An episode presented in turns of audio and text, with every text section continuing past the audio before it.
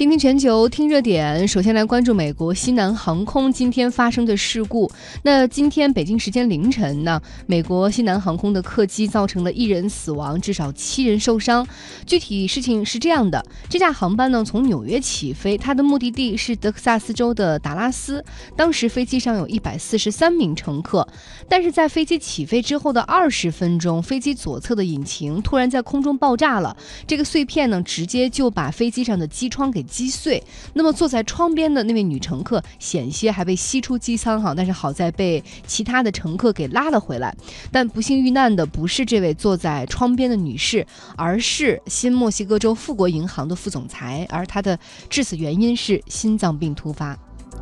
那我们来给大家介绍一下这次事故的一个过程吧。这个机舱内呢，当时这个玻璃呃被击穿之后，机舱内迅速失压，然后这个氧气面罩全部都落了下来。飞机在这个过程中是急速的下降。大家都知道，在飞机中，如如果一次下降几千英尺那样的一个速度和高度的话，可能很多人的心脏都会感觉到不舒服。呃，不过最终呢，是在一个引擎的帮助下，机组人员也是成功的将飞机迫降在了费城国际机场。那么，关于这次事故的详细情况，我们来连线民航资源网的专栏作家韩涛，请他来给我们介绍一下。那韩涛，这个这架客机的型号呢是波音七三七杠七百，那它的引擎到底出了什么问题？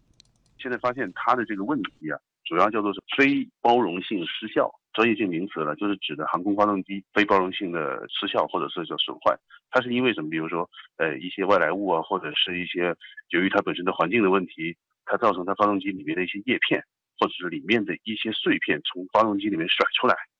然后甩出来，因为它是高速运转嘛，甩出来之后就可能会伤害到飞机的其他部件，比如说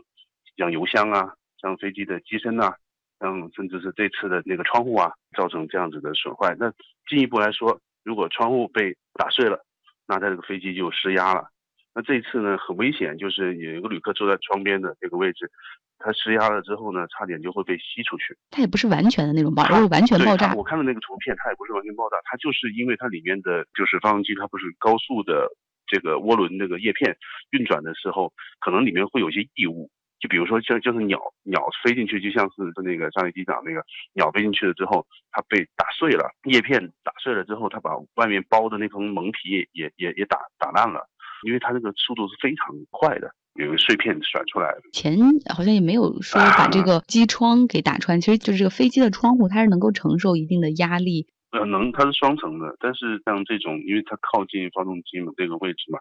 所以它刚刚好达到了，这个是也是有可能的。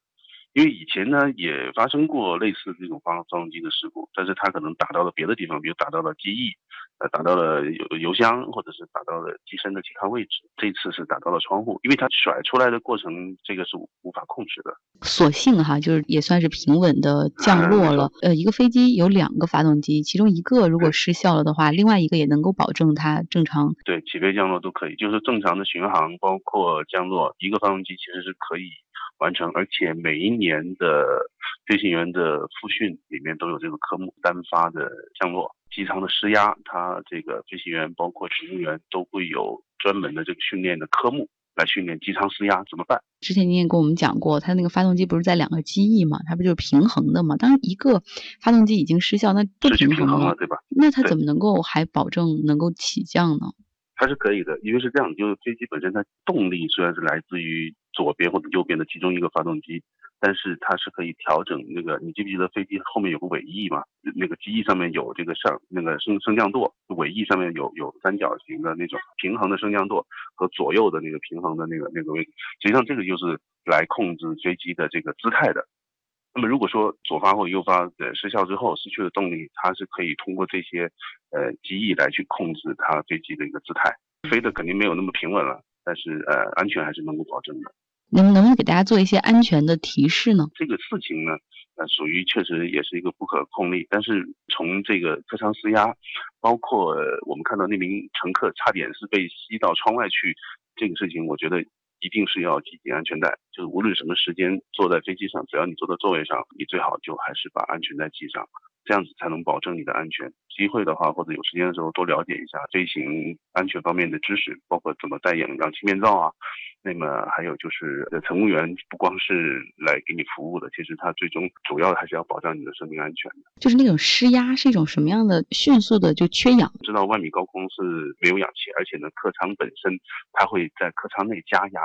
舱内和舱外有压力差，但是这那个窗户一旦被打破之后呢，这个压力差就瞬间的就没有了。那舱内的这些空气会流失到外面去，这样子也会导致人会被吸出去。这个时候飞机要是短时间的下降到一两千米的高度，就会来说比较危险。然后网络上也经常流传一些帖子，在飞机上到底坐哪些座位，可能如果一旦出现问题，安全或者幸存的可能性更大。他们给出的是坐在机舱后面几排的，认为最安全。比如飞机出现问题，着陆的时候都是头先着地，所以后面会好一点。我不知道这样有没有一些科学依据或者准确吗？这个其实没有什么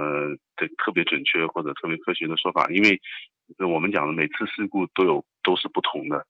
呃，它也可能是尾机尾着陆，也可能是这个机机头呃摔下来。至于说坐在哪里最安全，这个确实也有一个很科学的一个一一个说法。反正本身飞机来说的话，如果出了出了问题，其实概率都是都是一样的。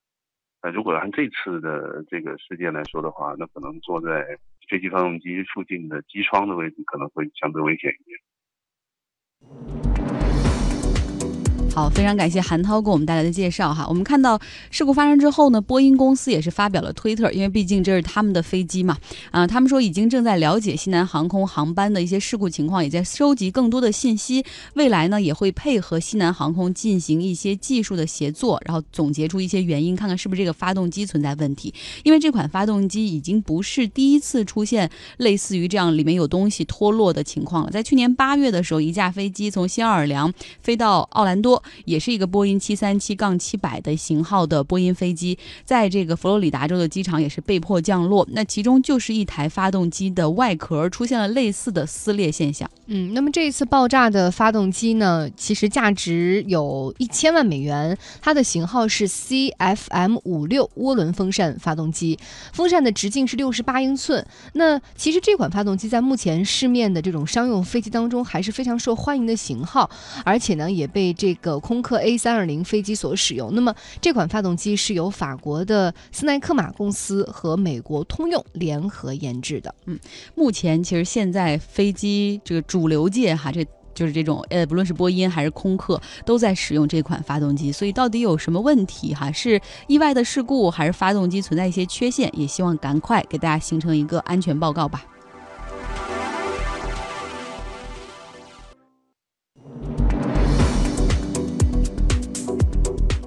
倾听全球，听热点。我们关注到，现在北美自由贸易协定呢正在修订过程当中。加拿大、美国、墨西哥的官员们也在努力的向前缓缓的推进。那为了可以促成新的协议，加拿大的一些游说机构正在向政府施压，希望他们的总理特鲁多和幕僚们可以向美国的需求做出一些让步，比如说在对待美国投资的劳工保护条款和环境保护条款上可以适当的妥协。嗯，比如说美国的汽车业过于投资。然后能不能够给出更优惠的条件？哈，这是特朗普最近非常的希望能够有所改善的。因为在特朗普看来，北美自由贸易协定签订了并且实施了二十多年来，这个加拿大和墨西哥一直都在占美国的便宜。呃，但是我们也看到，其实加拿大的总理特鲁多他并不是特别喜欢特朗普总统那样非常强硬的单边贸易政策，所以他也在积极的争取欧洲那边建立更多的贸易伙伴，那为加拿大的经济来争取更多的。谈判筹码，我们看到周一的时候，他在法国巴黎的爱丽舍宫与马克龙总统进行了会谈，在对抗气候变化、加强双方双方的贸易上面达成了协议。那也包括像加拿大的飞机制造商庞巴迪的 C 系列和空客的合并事宜，这个特鲁多都是非常的支持的，并且在积极推进。那另外，昨天呢，特鲁多又来到了英国的伦敦，他和英国首相特蕾莎梅和英国女王也进行了会面，还出席了英联邦。政府首脑大会。那关于这次特鲁多的欧洲之行，更多详细情况，我们要来连线法国社会科学高等研究院的杨光博士。你好，杨光。主持人好，大家下午好。嗯，跟我们来说说特鲁多的这次欧洲之行啊。先来说说法国吧。这个特鲁多呢，在法国的时候，这个用法语跟这个马克龙亲切的交谈，并且把马克龙称为是他最亲密的朋友。上一次他用到这种最亲密的朋友的措辞的时候，他说的是奥巴马总统哈。那跟我们来说说这个法国和加拿大之间在这个经贸上的往来，会因为这两个人都比较年轻，然后价值观趋同，然后可能关系不错，会加强吗？在经贸上？嗯，特鲁多其实他本人还有他的家族也和法国有很深的联系，所以他的法语会那么流利。他和他的父亲，也就是前前任的加拿大总理皮埃尔·特鲁多，其实都是出生于魁北克的法裔移民后代。也大概是在一六六零年，也就是相当于法国的路易十四时代和中国的康熙年代，就是来自法国大西洋港口城市的拉洛谢尔木匠埃迪安·克鲁多前往这个法属加拿大殖民地蒙特利尔工作三年，然后。他没有返回法国，结果就在当地定居下来。经过三百多年的发展，终于发展成了今天的这个加拿大的克鲁多的家族。然后出现了两位总理。当然，除了历史上的联系之外，马呃特鲁多和马克龙他们之间价值观有很多共同的地方。比如说，特鲁多和马克龙都属于年轻的改革派，而且他们的政治立场属于中间派或者是温和的左派，而且他们对于国际问题和国内问题的态度都是坚持进步主义价值观。他们主张。在坚持西方价值观的基础上应对新的挑战，反对这个现在欧美比较有有有些抬头的民粹主义和这个排外主义。马克龙其实给了特鲁波特鲁多很高的很高的这样的一个礼遇，比如说特鲁多昨天下午在法国国民议会发表了演讲。法兰西第五共和国六十年来只有二十个人有这个荣誉，而且特鲁多小特鲁多也是第一位加拿大领导人。获得在呃在呃第一位在国民议会演讲的加拿大领导人，他们呃但至于法国和加拿大这一次的合作，主要是两大块，第一个就是欧欧加贸易区继续推动欧洲和加拿大之间的自由贸易，第二个就是法国和加拿大要在全球变暖领域会呃共同合作，成为这个领域的领导者，并且在二零一九年引入碳交易税问题。我们都知道，因为有北美自由贸易区，还有欧洲的。欧洲的经济一体化，这样导致这个呃导致加拿大更多的外贸更多依赖于美国，而法国主要是在欧盟之内。双方两国虽然政治上有很紧密的联系，但是在经济上其实联系并没有那么的紧密。比如说法国法国的进出口仅仅是加拿大进出口量的百分之一，而加拿大是在法国排名三十名之后的这样的一个进出口贸易伙伴。双方之间还是有很多很多贸易上面发展的这个发展的潜力。我们都知道，在特朗普执行单边主义贸易政策之后，宣称要对欧盟进口的钢铝征税，同时也要修改北美自由贸易区的相关的条款。那么，加拿大和法国在这个时候推进欧加自由贸易区，本身也有一个要为本国经济和外贸寻找新市场、新伙伴的这样的一个意思。所以说，这个欧盟加拿大自由贸易区对于法国、加拿大来说都是机会。我们已经看到法国、加拿大之间加强了合作，比如说。去年，波音公司起诉庞巴迪宇航加拿大庞巴迪宇航之后，法国呃，以法国设总部设在法国的欧洲空中客车公司就购收购了庞巴迪 C 系列喷气机项目。我们要看到这个庞巴迪公司本身具有很强的魁北克背景，而空中客车又又在又是又是法国的最重要的企业之一。我们可以空中客车和庞巴迪的整合是得到了双方政府的支持的，因此可以预见。加拿大和法国，甚至加拿大和欧盟的政治和经济关系，在未来的数年内将会更加紧密。嗯，再跟我们来说说哈，这特鲁多之后也是马不停蹄的从巴黎前往到了伦敦哈，也参加了这个英联邦首脑政府的大会。那跟我们说说他在伦敦又有怎样的收获？包括这个英联邦内部，我们只知道这英联邦运动会是这个整个英联邦国家他们联系比较紧密，在体育上面的一个方面，在经贸上面，他们也准备加强往来吗？嗯，一个在整个欧盟内部，英国因为语言和传统的历史联系，英国是加拿大在欧盟目前最大的贸易伙伴。但是现在英国已经已经准备脱欧，因此特鲁多这一次访问英国，预计还是会和英国的相关领相关领导人商讨，在欧加贸自由贸易协定的基础上，呃基础上签订新的英国和加拿大的贸易协定，以实现。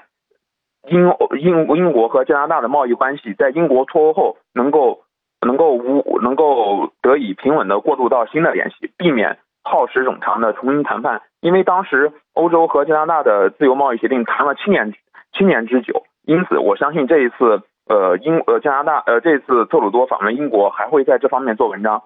我们可以看到这个加拿大的软实力，加拿大它一方面它是英联邦的成员，它本身也是法语圈国际组织的成员，他和英他和欧洲的这两个大国的关系都非常好。现任加拿大的总督让·米歇尔甚至还是法语圈国际国际组织的主席。那我们回到这个英联邦这次要召召开的英联邦会议，其实英联邦脱胎于我们都知道，英联邦脱胎于英国殖民帝国，历史上曾经有非常密切的贸易关系。当然，这是建立在19世纪英国世界工厂地位和全球经济霸权的基础上。1865年的时候，英国首相帕麦尊说：“呃，加拿大和波罗的海沿海是我们的林场，澳大利亚是我们的牧羊场。”南非和澳大利亚的黄金源源源源流流进伦敦，印度人为我们种茶，等等，这样的一些话都说明英国当时和英联邦和现在的英联邦的国家的关系是非常紧密的。但是呢，我们都知道，已经现在英国的殖民帝国早已经崩溃，现在的这个英联邦，他们嗯分布在全世界，这些国家因为产业结构和地缘关系和英国的贸易关系已经非常淡薄。比如说，加拿大最大的贸易伙伴是美国和中国，印度的最大的贸易伙伴也是美国、中国。连英国本身最大贸易伙伴都是美国和欧盟，所以说，呃，所以说他们现在呃的关系其实经济关系其实并不紧密。但是英国脱欧之后，我们知道他在脱欧之后，他预计在在英欧的贸易联系上会受到损失，因此他主张要重新建立历史上曾经存在的英国和英联邦之间的贸易关系，来弥补英国脱欧后的损失。不过，普遍认为这个这个弥弥补损失是非常难的，因为。因为这个，因为英英国英联邦的这个本身的他们的国家有各自的利益所在，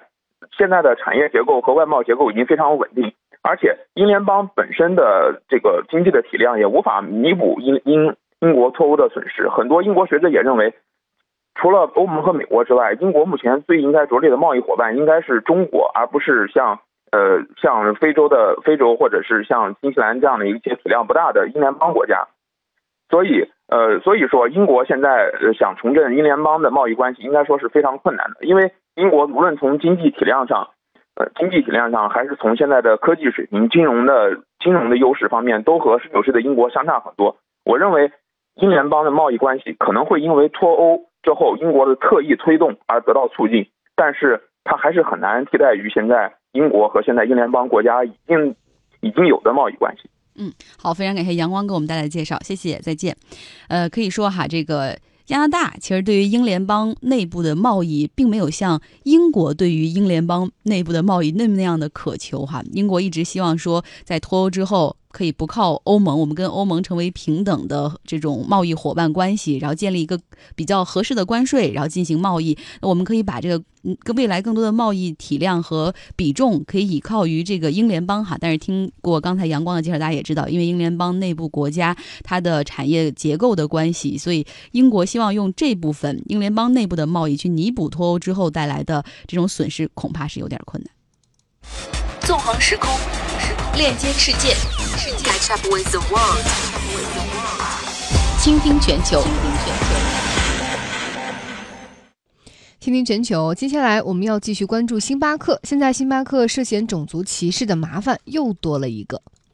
once the thing happened this past weekend in Philadelphia, that's when I was like, hey, that same thing happened to me. In the newly resurfaced video, a white Starbucks customer named Weston tells Brandon Ward he had no problems getting access to the bathroom. You asked for the code and they just gave it to yeah. you, right? Before you made a purchase. Yeah. Ward, who was refused the code minutes earlier, then confronts a Starbucks manager about the apparent double 给大家来介绍一下视频的内容哈。一开始呢，是一名黑人说，说我之前看过费城星巴克对待黑人的态度，我决定不再保持沉默。几个月之前，我也在洛杉矶的星巴 克里遭受过如此的待遇。然后随后呢，他也是放出了自己所拍摄的视频。在视频当中呢，他来到这家在洛杉矶的这个星巴克店，他发现一个白人顾客在没有买任何饮料、没有付费的情况下，就问店员借了厕所。在这个美国那边，就是一般的厕所是不对开，就是说它是锁着的嘛。你要想借用这个厕所，就需要向店员要一个 security number，就一个密码，然后你才能够把厕所门打开。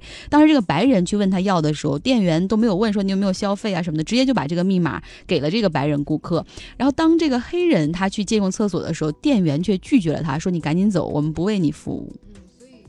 所以这样的一条视频在网络上放出之后呢，又是引爆，前往星巴克抗议的人就越来越多了。他们打了很多的标语，比如说写着 “Coffee is black”，咖啡就是黑色的，其实就一语双关，在讽刺星巴克。